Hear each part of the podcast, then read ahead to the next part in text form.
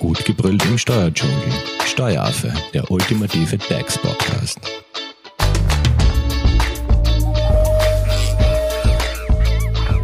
Hallo und herzlich willkommen beim Steueraffen. Ich bin krank. So, was passiert, wenn man äh, als Dienstnehmer krank wird? Welche Pflichten hat man da zu übernehmen? Sprich, ähm, wenn ich einen Krankenstand melde, was muss ich da genau beachten? Und natürlich auch aus Sicht des Arbeitsgebers, was kommt da auf einen zu? Das heutige Thema Krankenstand behandeln wir mit unserer Arbeitsrechtsexpertin Christine Höller von der Hoferleitinger Steuerberatung. Hallo. Hallo, liebe Simone.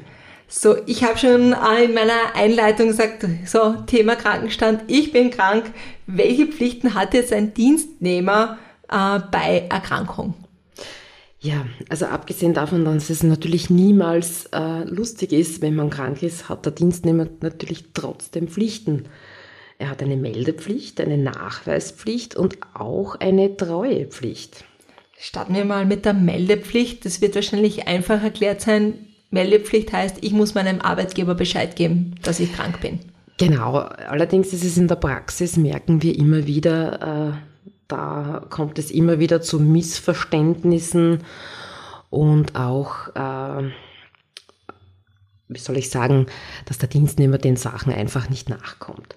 Also wie gesagt, es beginnt mit der Meldepflicht. Der Arbeitnehmer ist verpflichtet, verpflichtet, dem Arbeitgeber jede Dienstverhinderung, dazu zählt natürlich auch die Krankheit, unverzüglich und vor allem unaufgefordert bekannt zu geben. Die Mitteilung der Dienstverhinderung im Falle einer Krankheit ist an keine Form gebunden. Kommt der Arbeitnehmer dieser Meldepflicht aber nicht nach, kann es unter Umständen sogar sein, dass er seine Entgeltfortzahlungspflicht verliert. Ähm, da gibt es natürlich dann auch wieder ähm, den Passus, sagen wir mal so, wenn der Dienstnehmer diese Krankheit zum Beispiel grob fahrlässig herbeigeführt hat, indem dass er zum Beispiel im Winter Schneeschaufeln geht mit nacktem Oberkörper. Also okay. Also das wäre so ein Paradebeispiel. Ja, aber du hast gesagt, äh, unverzüglich unaufgefordert, das heißt, ähm, wenn ich weiß, okay, ich habe Fieber, ich liege krank im Bett, ich habe um 8 Uhr, hätte ich Dienstbeginn. Das heißt, ich rufe spätestens um 8 Uhr an und sage, sorry, ich muss daheim bleiben. Genau, genau, genau. Also es ist schon so, dass wenn ich jetzt da zum Beispiel, in manchen Firmen ist es ja so, dass man das per Mail bekannt gibt oder äh, spezielle Nummern hat. Also da wäre es eigentlich schon so, dass wenn ich am Sonntag merke, ich bin krank als Arbeitnehmer, dann wäre es natürlich toll, wenn ich gleich den Arbeitgeber Bescheid geben könnte, weil in manchen Firmen, wo Schichtbetrieb ist, müssen natürlich einen Ersatz finden.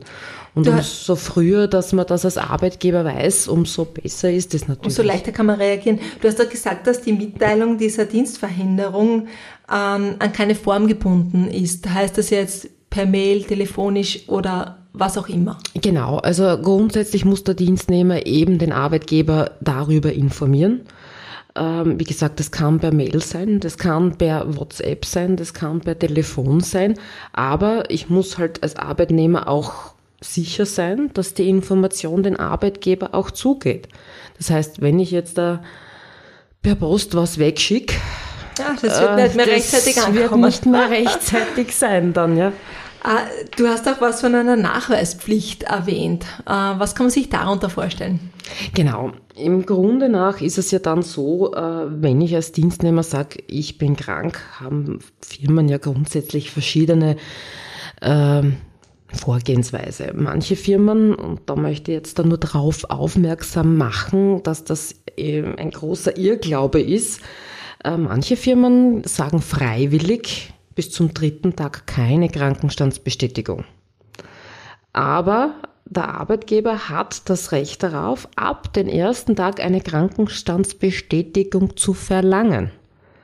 Das bedeutet also diese berühmten drei Tage, die in der Gesellschaft immer so umherschwirren, die gibt es in Wirklichkeit gar nicht. Also eigentlich der Arbeitgeber ab Tag 1 kann er sagen, bitte bring mir die Krankenstandsbestätigung vom Arzt. Genau. Natürlich kommt es auch immer darauf an, wie das gelebt wird. Manche Firmen sagen, okay, die ersten drei Tage brauche ich keine Krankenstandsbestätigung.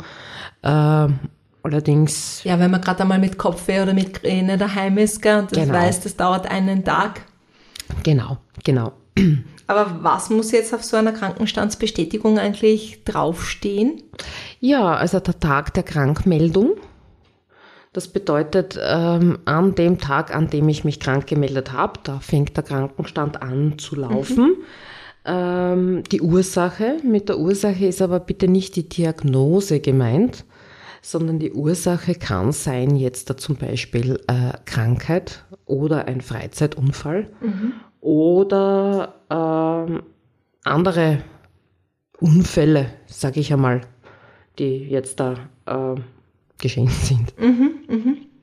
Und äh, was ist jetzt, wenn der Arbeitnehmer so eine Bestätigung vorlag, die eben diese Angaben nicht enthält, also wo jetzt vielleicht kein Beginn der Krankheit, Dauer oder so, voraussichtliche Dauer oder so draufsteht? Also gibt es da irgendwelche, ja, sagen wir so, Nachteile dann?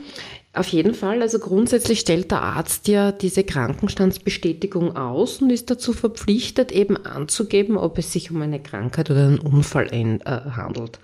Äh, grundsätzlich ist beim der Krankmeldung auch immer der nächste Termin, äh, an dem der Dienstnehmer, der kranke Dienstnehmer wiederbestellt wird, auch ersichtlich.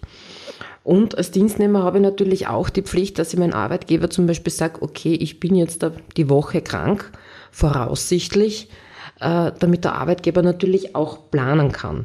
Komme ich all diesen Pflichten nicht nach, heißt das, also ich gebe keine Krankenstandsbestätigung ab, ich kommuniziere nicht mit dem Dienstgeber, ich melde mich einfach nicht, obwohl ich in der Lage wäre, also da muss man wieder differenzieren, wenn ich natürlich jetzt da Ja, wenn man mit Ähm, Koma im Krankenhaus genau. liegt, dann wird es ein bisschen schwierig, aber ja.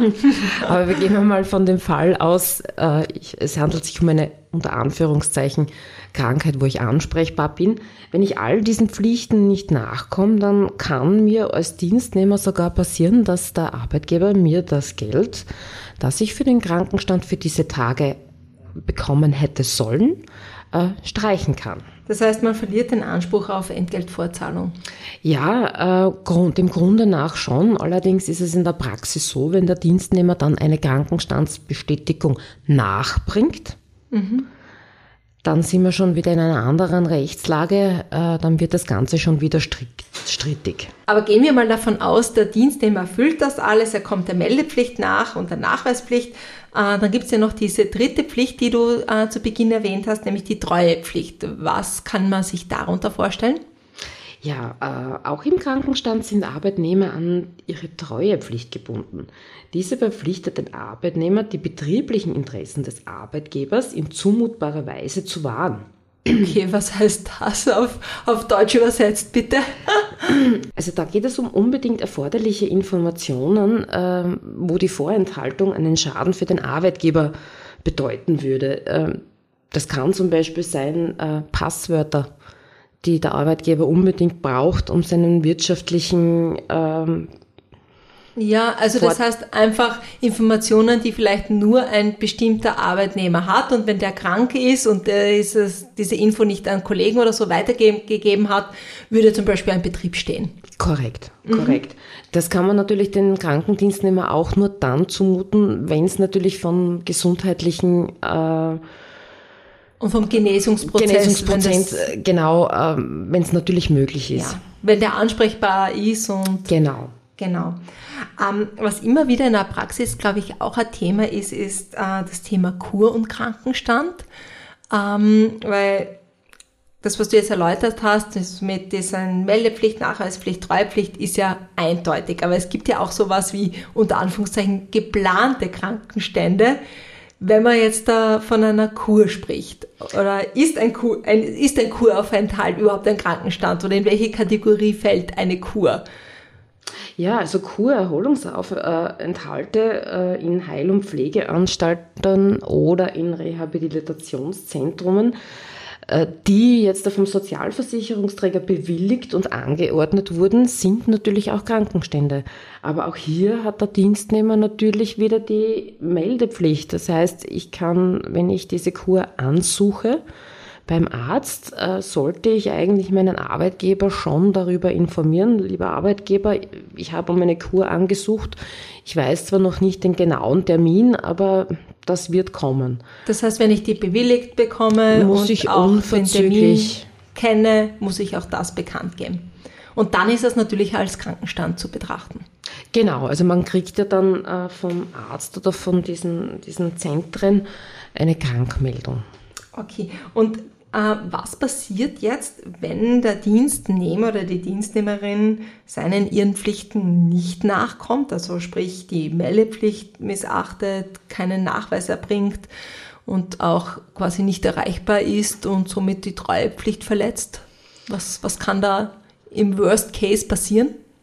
Also wie vorher schon kurz angesprochen, äh, meldet der Arbeitnehmer den Krankenstand nicht, beziehungsweise legt er trotz Verlangen keine Krankenstandsbestätigung vor, so verliert er für die Dauer der Säumnis, also für das, Bis er es nachbringt? bis es nachbringt, den Anspruch auf Krankenentgelt. Äh, Man sollte da in der Praxis eine dreitägige Frist zur Vorlage der Krankenstandsbestätigung äh, setzen. Ähm, Kommt der Arbeitnehmer dem nicht nach, würde man dann ab dem vierten Tag eigentlich den Entgeltfortzahlungsanspruch verlieren. Wäre das dann auch ein Grund für eine Entlassung? Als Folge dieser Verletzungen? Also Entlassung liegt, wie gesagt, nicht vor. Ähm, Es darf jetzt aber auch kein unbegründeter vorzeitiger Austritt angenommen werden. Also manchmal passiert es in der Praxis, dass der Arbeitgeber den Arbeitnehmer auffordert, der Arbeitnehmer sich nicht meldet, man schreibt ein Schreiben hin, fordert ihn auf, die Krankenstandsbestätigung zu bringen und kann natürlich als Druckmittel irgendwie äh, gleich einen unbegründeten vorzeitigen Austritt auch annehmen oder in den Raum stellen. Allerdings ist das auch arbeitsrechtlich immer zu prüfen und ein bisschen eine wackelige Geschichte. Okay, aber das heißt, hast du da einen Praxistipp? Wie soll man da in der Praxis am besten vorgehen? Ja, also unbedingt den, den Kontakt mit den Dienstnehmer suchen, also wirklich einschreiben per Postweg auch machen, äh, wirklich den Dienstnehmer auffordern, eben sagen, dass das Entgelt für die Nichtvorlage der Krankenstandsbestätigung ähm, praktisch eher dann säumig werden darf und auch natürlich ähm, hineinschreiben, mehr oder weniger, ähm, ob es sich um einen unbegründeten vorzeitigen Austritt handelt seitens des Dienstnehmers. Ähm, da muss man halt versuchen, wirklich das Gespräch mit dem Dienstnehmer zu finden, auch schriftlich. Man sollte auch auf jeden Fall Fristen setzen, denn äh, wenn es wirklich zu Komplikationen kommt, äh, ist man natürlich immer auf der sicheren Seite, wenn man das alles schriftlich hat und natürlich Fristen gesetzt hat. und belegen kann. Du bist auf der Suche nach einem Steuerberater? Dann bist du bei Hofer Leidinger Steuerberatung gut aufgehoben. Nutze jetzt die Möglichkeit eines kostenlosen Erstgesprächs. Denkbar machbar. Mehr dazu unter www.hoferleidinger.at. Was passiert jetzt eigentlich, wenn man den Arbeitnehmer überhaupt nicht erreicht? Das heißt, ähm, der ist seiner Meldepflicht, Nachweispflicht, Treuepflicht jetzt nicht nachgekommen, der ist unentschuldigt ent- quasi ferngeblieben. Äh, man hat, äh, so wie du es jetzt gerade gesagt hast, in, der, in deinem Praxistipp versucht, den Arbeitnehmer schriftlich zu erreichen, zu, zu kontaktieren, per Telefon, per WhatsApp oder was auch immer. Man erreicht den Arbeitnehmer nicht. Was, was macht man dann? Also man muss immer wieder probieren natürlich dann. Äh, für den Arbeitgeber ist dann die einzige Lösung eine Abmeldung bei der österreichischen Gesundheitskasse, also bei der ÖGK. Also diese Abmeldung hat auf das Dienstverhältnis keinen Einfluss. Ähm, man meldet da eben nur mit äh, Beschäftigung aufrecht, Ende Entgelt ab. Äh, Diese Abmeldung kann man dann auch jederzeit wieder stornieren. Allerdings ist man seitens der ÖGK natürlich immer an, an Fristen gebunden. Und deswegen ist es halt dann ganz wichtig, dass man dann irgendwann ähm, auch einen arbeitsrechtlichen Schritt setzt, wenn der Dienstnehmer wirklich sich nicht meldet. Und ähm, welche weiteren Konsequenzen hat es, wenn, äh, äh, wenn es öfters als einmal passiert? Also wenn der Arbeitnehmer das erstmalige, erstmalig säumig ist, könnte man eigentlich äh, auf Konsequenzen ver verzichten als Arbeitgeber.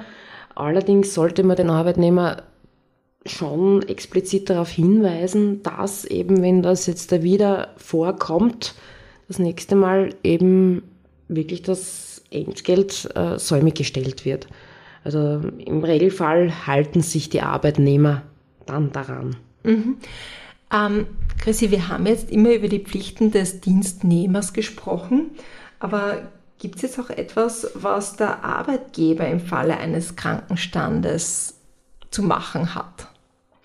Ja, also in Österreich ist es so, dass eine Entgeltfortzahlungspflicht für den Arbeitgeber besteht und die ist ab den ersten Tag. Das heißt also auf gut Deutsch, wenn ich wo anfange zu arbeiten als Dienstnehmer und ab dem zweiten Tag mir den Fuß breche, zum Beispiel, äh, habe ich eine Entgeltfortzahlungspflicht als Arbeitgeber. Diese ist gestaffelt je nach Dienstzugehörigkeit, also nach Dienstjahren. Mhm. Im Falle, wenn ich wo neu anfange, sind es sechs Wochen halb, äh, sechs Wochen voll, Entschuldigung, und vier Wochen halb. Das Ganze steigert sich dann bis zum 26. Berufsjahr, also vom zweiten bis zum fünften Beruf, 15. Berufsjahr habe ich als Dienstnehmer oder als Arbeitgeber acht Wochen voll zu zahlen und vier Wochen halb.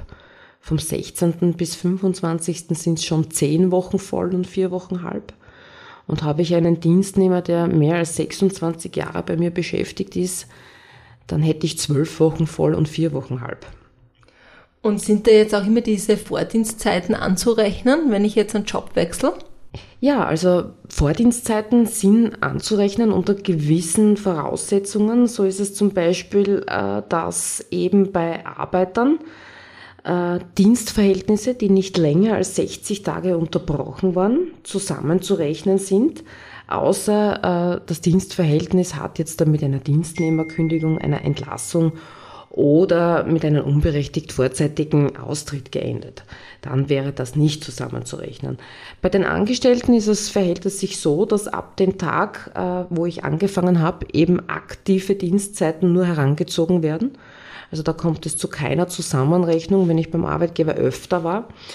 Äh, allerdings werden auch jetzt da im Dienstverhältnis Elternkarenzen angerechnet. Äh, bis zum 1.8.2019 werden da zehn Monate angerechnet und ab dem 1.8.2019 werden dann ähm, Elternkarenzen äh, angerechnet im vollen äh, Umfang. Auch Zeiten des Präsenz-, Zivil- oder Ausbildungsdienstes werden zur Gänze angerechnet. Wie schaut es aus mit Bildungskarenz? Äh, Zeiten einer Bildungskarenz oder Zeiten einer echten freiwilligen Karenzierung des Arbeitsverhältnisses entsprechend der Anrechnungsregel bei Elternkarenz. Also mangels äh, Rechtsprechung ist weiterhin offen, ob man mit einer Vereinbarung eine Anrechnung dieser Zeiten ausgeschlossen werden kann. Die fehlende Rechtsprechung bedeutet für den Arbeitgeber aber ein Risiko, dass trotz einer solchen Vereinbarung eine Anrechnung erfolgen könnte. Zu beachten sind allerdings natürlich kollektivvertragliche Regelungen, die häufig eben abweichende Anrechnungsbestimmungen enthalten.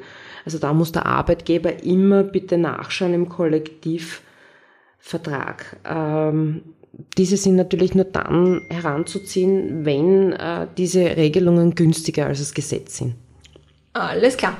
Ich meine, jetzt haben wir gar mal einen guten ersten Überblick zum Thema Krankenstand erhalten. Also wir haben darüber gesprochen, welche Pflichten der Dienstnehmer bei Erkrankung hat, ob jetzt eine Kur auch zum Krankenstand zählt und was der Arbeitgeber im Falle eines Krankenstandes unternehmen muss.